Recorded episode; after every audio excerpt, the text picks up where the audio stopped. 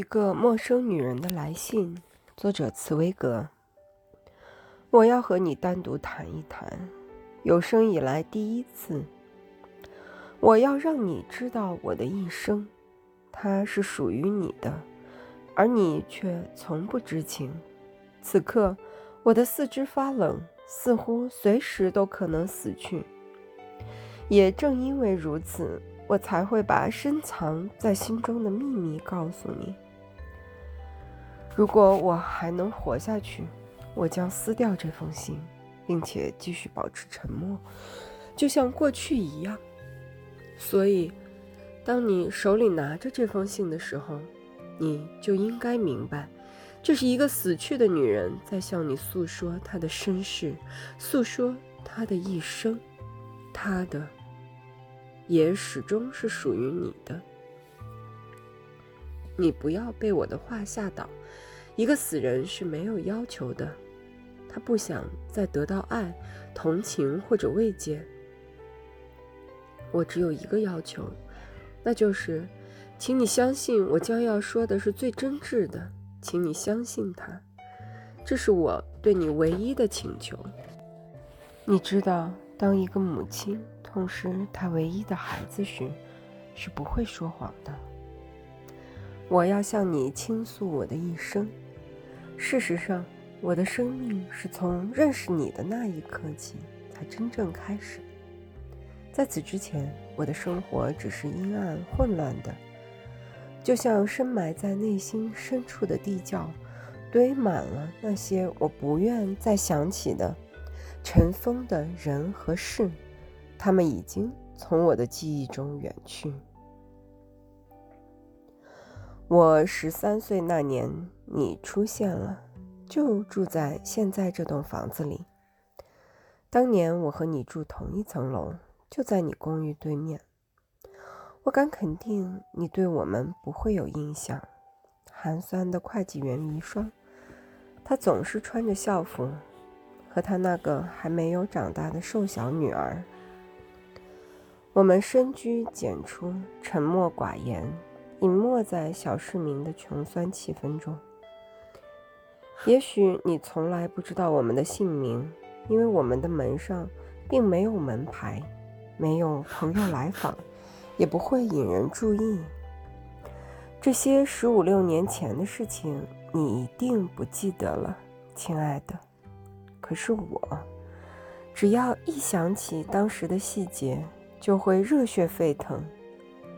我还清楚的记得初次听到人家议论起你的那一刻，记得第一次看到你的那天，不是那一刻，你的声音和模样，在我心里依然那么清晰，我又怎么可能忘记呢？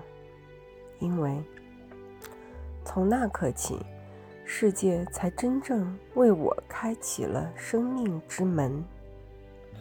耐心点儿，亲爱的，让我从头细细道来吧。请求你给我一刻钟的时间，让我谈谈自己。你千万不要感到厌倦。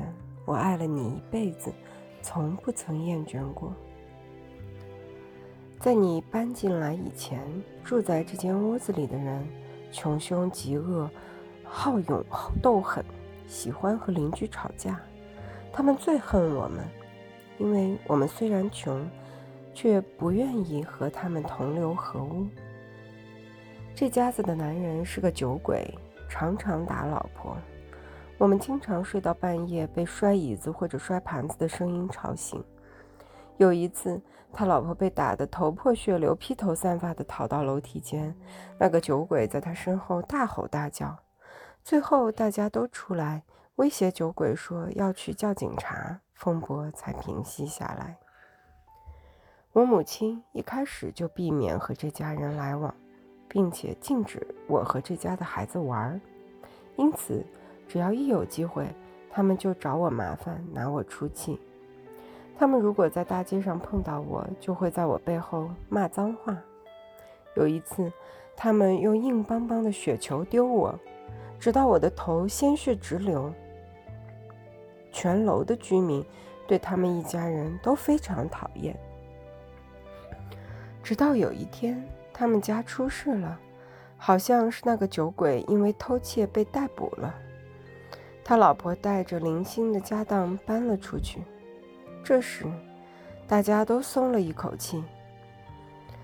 招租启事在大门上贴了几天，不久就被撕了下来。从门房那里很快传出了消息，说是有个作家，一位单身文静的先生租了那间公寓。那是我第一次听到你的名字。几天之后，油漆匠、粉刷匠、打扫卫生的、铺地毯的、装窗帘的，全都来了。开始重新装修屋子。那几天，整栋楼充斥着叮叮当当的敲打声、刮墙声。我母亲很高兴，她说：“以后终于不用面对那讨人厌的一家子了。”搬家的时候，我一直没有机会看到你，因为所有搬家的工作都是你的仆人在打理。那个仆人个子小小的，神情严肃，头发灰白。他总是轻声细语，十分冷静，以一种居高临下的姿态指挥工作。他让我们留下很深刻的印象，因为，第一，在这栋坐落在郊区的房子里，从来没有见过像他那样气质非凡的仆人；其次，因为他最对所有的人都相当客气，又不卑不亢。不降低自己的身份，跟一般的仆役厮混，或者东家长西家短的嚼舌根。到这里来的第一天，他总是毕恭毕敬地和我母亲打招呼，把她当做有身份的太太，甚至对我这个黄毛丫头也是态度亲切、谨慎有礼。每次提到你的名字，他脸上总是浮现出尊敬的神情。